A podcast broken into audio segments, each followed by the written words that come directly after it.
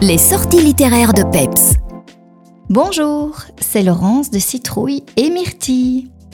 Saviez-vous qu'il y a 77 ans sortait pour la première fois le premier numéro du journal de Tintin?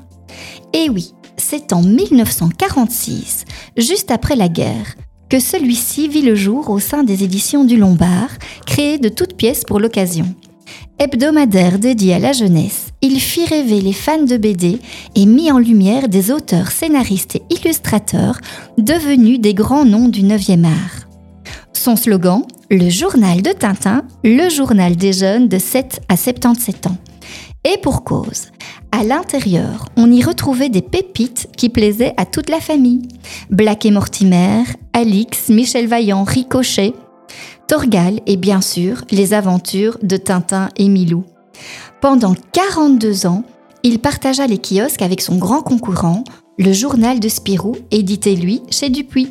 Et si celui-ci survit toujours, c'est main dans la main que les éditions de ces deux périodiques, en collaboration avec d'autres, lui rendent hommage en sortant un numéro collector de 400 pages, reprenant des planches inédites des personnages qui ont marqué le journal, sublimés par les grands noms actuels de la bande dessinée. Des dossiers inédits sur les couvertures du journal ou les femmes au sein de celui-ci, mais aussi des intervenants inattendus comme François Cluzet ou Marianne Chazelle qui nous content leurs cases préférées. Bref, un numéro spécial déjà culte à collectionner de toute urgence.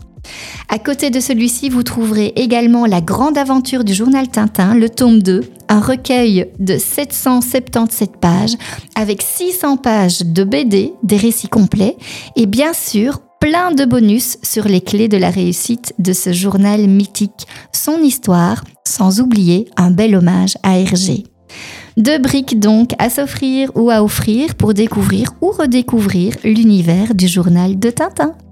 Allez, à la semaine prochaine Les nouveautés littéraires vous ont été proposées en collaboration avec Citrouille et Myrtille à Vielsalm.